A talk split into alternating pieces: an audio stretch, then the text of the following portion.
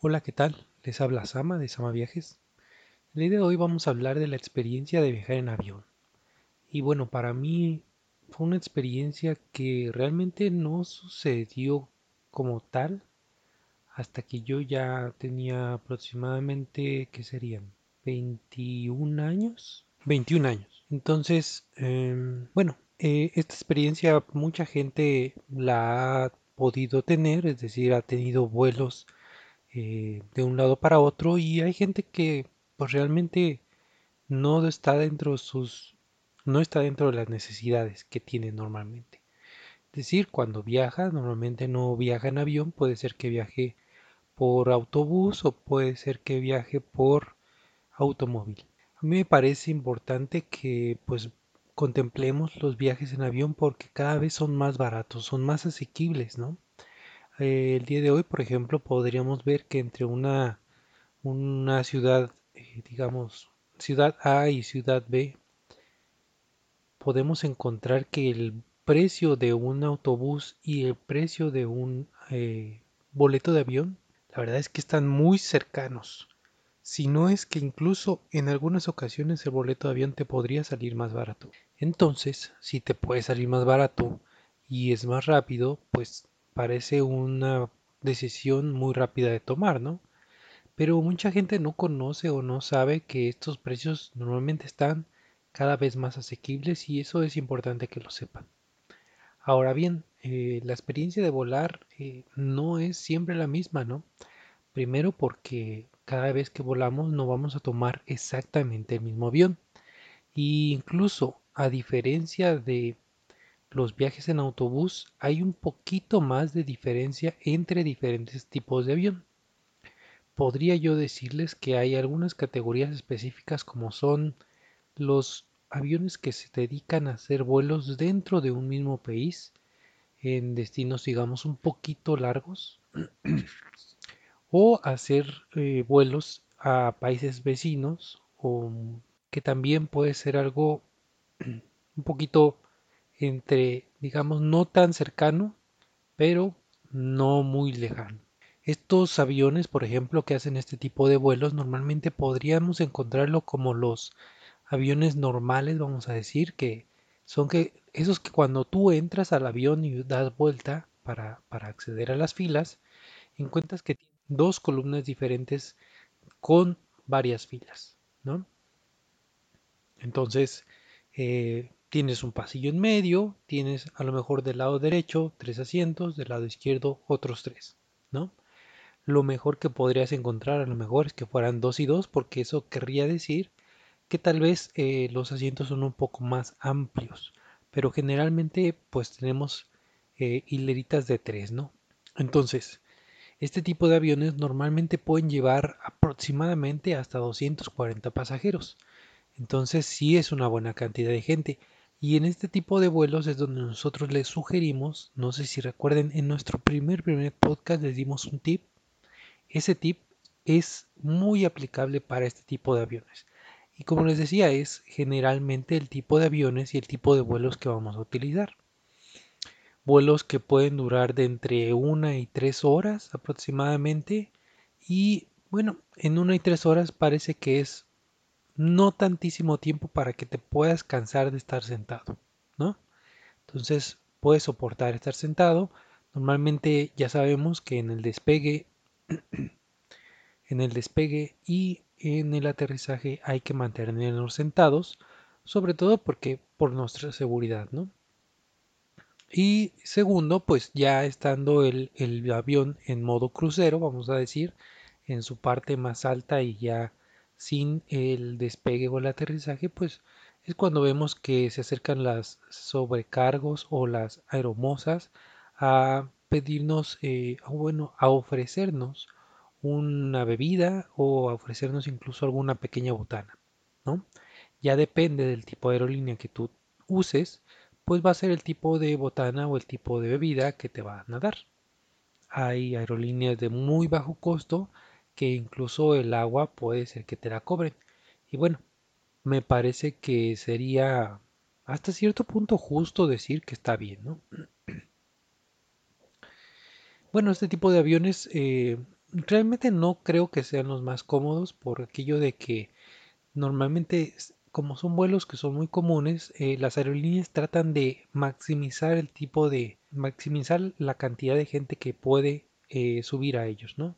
Y luego encontramos que los asientos entre uno y otro están muy pegados y si eres un poquito alto ya es muy complicado para ti puesto que tus rodillas van a pegar con los asientos de adelante. Yo, por ejemplo, no creo que sea yo alto, sin embargo, hay veces que sí tengo vuelos donde, pues sí, mis rodillas están ligeramente separadas de lo que es el asiento de enfrente, por lo que tengo que estar muy derechito y, y es un poco incómodo, ¿no? Entonces, esta es una opción, este es un tipo de vuelo. Hay otros vuelos que son un poco más cortos, incluso podrían ser vuelos de hasta 30 a 40 minutos. Y son vuelos en distancias relativamente cortas. Ahí yo, por ejemplo, me ha tocado incluso eh, volar en estos aviones de hélice que son muy interesantes porque se ven un poco viejos, pero no son tan viejos. Y esos, por ejemplo, a mí en mi experiencia me pasó que son un poco más anchos y por lo tanto tienen más filas no, más hileras dentro de cada fila. Es decir, podríamos encontrar hasta 5 asientos por cada hilera, por cada fila que, tengamos de asientos. Entonces, eh, eso nos deja un, un avión un poquito llenador, ¿no? Normalmente estos vuelos pues no son tan constantes como podrían ser otro tipo de vuelos y seguramente es por eso que los aviones son distintos. ¿no? Igualmente podríamos encontrar en este tipo de conexiones vuelos con eh, aviones tipo jet. ¿no? no sé si ustedes han encontrado o han escuchado de pronto que digan el Embraer número tal. ¿no? Entonces estos Embraer son aviones que son un poco más chicos, son aviones eh, tipo jet, vamos a decirle así obviamente más chicos en general, es decir, más angostos y menos altos. Y algo que podemos encontrar en este tipo de vuelos también es que tenemos una fila de un solo asiento del lado derecho y una fila de dos asientos del lado izquierdo. En este tipo de vuelos, si te llega a pasar que tienes una reservación y tu vuelo es un Embraer, yo te recomiendo, pero muy encarecidamente, que trates de no llevar una maleta una maleta de mano. ¿Ok? Yo te recomiendo que trates de no llevar una maleta de mano. ¿Por qué? Porque en estos vuelos, al ser más, pequeños, obviamente el espacio para poner las maletas es más reducido. De hecho, de un lado del, del avión no lleva portamaletas y del otro sí. Entonces es muy común, muy común que no tengan espacio para tu maleta y entonces lo que tengan que hacer es que a la entrada del avión te recojan la maleta, te le pongan tu nombre y así y pues la dejen abajo. Entonces, este tipo de sistemas pues obviamente puede generar en algún momento dado que te sea más difícil que te que te encuentren tu maleta, ¿no? Es un poquito más sencillo que se pierdan. y ya sabemos que no estamos exentos de ellos, entonces, ¿por qué no desde un inicio dejar nuestra maleta documentada para que el proceso siga su proceso normal? Entonces, este tipo de vuelos pues realmente son un poco, yo te diría que incluso pueden ser un poco más cómodos porque como ya el avión de por sí es reducido, es difícil que vayan a, ser más angostos los asientos o más eh, pegados, ¿no? Entonces, eso a mí me parecía en cierta manera un poquito más cómodo. Y tienes otra ventaja que podrías elegir en el caso de los asientos el asiento que va del lado derecho y que es una sola hilera de asientos. Es decir, no tendrías que ir junto con nadie. Si eres una persona que a lo mejor gusta de este espacio, pues eso es bastante ventajoso para ti, ¿no? Y bueno, este tipo de aviones, por ejemplo, los Embraer pueden llevar, no sé, como unos 150 pasajeros a lo mejor. Son aviones pues que que llevan menos pasajeros, pero pues que son igual trayectos un poquito más cortos. Bueno, ahora hablemos de los vuelos transatlánticos. Este tipo de vuelos a mí me parecen eh, muy interesantes de contar porque pues igual mucha gente a lo mejor nunca ha tenido que volar hacia otro continente o hacer un vuelo muy largo y no sabe la diferencia entre este tipo de vuelos y los vuelos normales, ¿no? Los que utilizamos dentro de nuestra localidad o nuestro país, etcétera. Entonces aquí es bien interesante porque es un vuelo que normalmente duran, no sé, 12 horas, ¿no? Entonces para vuelos de 12 horas tú tienes un avión mucho más grande. Este tipo de vuelos normalmente llevan más gente, pueden llevar, no sé, hasta 280 pasajeros. Algo bien interesante aquí es que como es más grande y lleva más pasajeros, eh, yo diría que el tamaño del avión es un poco más de un tercio más de un avión de los generales que normalmente utilizamos. Entonces, si se fijan, la diferencia entre cantidad de pasajeros no es tanta, 240 a 280 más o menos, ¿no? Pero lo que sí es que el tamaño del avión, pues sí es más grande. Y normalmente en este tipo de aviones podemos encontrar que tiene dos pasillos y tres hileras distintas con diferentes cantidades de asientos. Podrían ser tres de cada una de las hileras, tres asientos en cada una de las hileras, o podrían ser tres, tres asientos, cinco, tres o dos, cinco, tres, dos, cinco, dos, perdón. Entonces ya dependerá mucho de, de, la aerolínea con la que viajes y cómo, cómo lo pensaron, ¿no?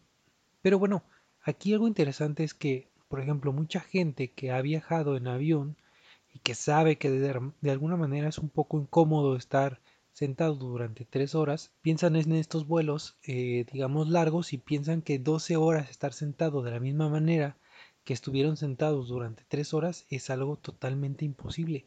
Y ahí entra una discrepancia porque ser estos vuelos más grandes, normalmente los asientos no van tan pegados como los irían en los vuelos normales o los buenos generales, vamos a decir, no irían tan pegados. Y otra cosa interesante es que eh, si tú tomas un vuelo de una hora y no sé, hace despegue y aterrizaje, normalmente el despegue se tarda unos 10-15 minutos, el aterrizaje se tarda otros 10-15 minutos, de la hora que tienes tú del vuelo, eh, le restas media hora por el aterrizaje y el, el, aterrizaje y el despegue y aparte le quitas el tiempo que normalmente era las chicas o los chicos están dándote eh, botana y algo de tomar. Entonces realmente no puedes pararte y realmente no deberías de pararte, ¿no? Y pues eso genera que sea un vuelo un poquito pesado, ¿no? Un poquito difícil, un poquito incómodo. Pero en el caso de los vuelos ya de mayor distancia, algo interesante es que como tienes el despegue, que son otra vez 15 minutos, el aterrizaje otros 15, pues ahora en lugar de tener media hora y para estar ahí, este, poderte parar o lo que sea, ahora tienes prácticamente 11 horas para estar pudiendo pararte. ¿no? no quiere decir que te vas a pasar parado porque obviamente habrá turbulencia o algo y tendrás que estar sentado en tu lugar y con tu asiento, con tu, con tu cinturón, perdón. Entonces, eh, tienes 11 horas que puedes estar levantado, los asientos son un poco más amplios, es decir, un poco más anchos y un poco más eh, espaciados. Y algo también interesante es que puedes también pararte e ir a lo que es, pues a lo mejor hay como una especie de barecito, ¿no?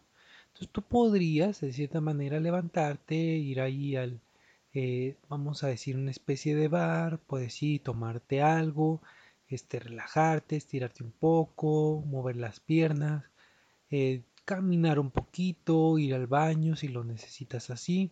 Entonces eh, tienen esta eh, facilidad de poder ser un poquito menos incómodos que los vuelos generales. Y aquí pues es importante que tú lo tomes en cuenta para que sepas que si un día decides tomar un vuelo largo, no va a ser igual de incómodo que lo que fue un vuelo general. Entonces esas son cosas que tú puedes y, debes tomar en cuenta. Y bueno, otra experiencia de viaje en avión que yo les quisiera comentar y que creo que no sé cuánta gente tenga esta oportunidad, pero yo gracias a mi trabajo tuve esta oportunidad, están los vuelos privados. Los vuelos privados pueden ser en diferentes tipos. Yo tuve esta eh, fortuna, vamos a decirle que fue una fortuna de viajar en un jet privado de eh, la compañía para la que trabajaba. Fue un vuelo que la verdad es que yo me sentía como niño chiquito y yo es difícil, es difícil que yo tenga esta sensación tan así porque no se me da tanto, ¿no? Eh, es algo que me ha pasado dos, tres veces así que me puedo acordar, cuatro a lo mejor y una de ellas fue esta, esta ocasión. Un jet privado, eh, como tú te imaginarás, es una experiencia totalmente distinta a lo demás. Eh, para empezar, pues no llegas a una puerta normal, llegas a una puerta para aviones privados. Estás en un lounge totalmente distinto, con una atención distinta. Y bueno, te avisan ya que va a salir el avión y te acercas, dejas tu maleta de mano, la suben ellos y la acomodan. Y o incluso podrían este, dejarla debajo, ¿no? El check-in es totalmente distinto, obviamente, y una vez que subes, pues obviamente no tiene tantos asientos como un vuelo comercial. En este caso eran, creo, si estoy, creo que me acuerdo más o menos bien, y eran aproximadamente unos 8 asientos, si no es que 16 máximo. Entonces imagínate qué exclusividad sientes al subirte un vuelo donde van a ir solamente 16 personas. Está excelente. En este caso los asientos iban encontrados entre sí y los asientos eran una especie de reclinable. Entonces era una experiencia totalmente distinta a ese viaje en avión. En, mi caso, pues cuando yo tomé estos vuelos, aparte eh, venía piloto y copiloto, no teníamos una persona, digamos, una aeromoza, pero eh, el copiloto pues se acercaba y nos preguntaba que eh, si había algo que nos hiciera falta o cualquier cosa, ¿no?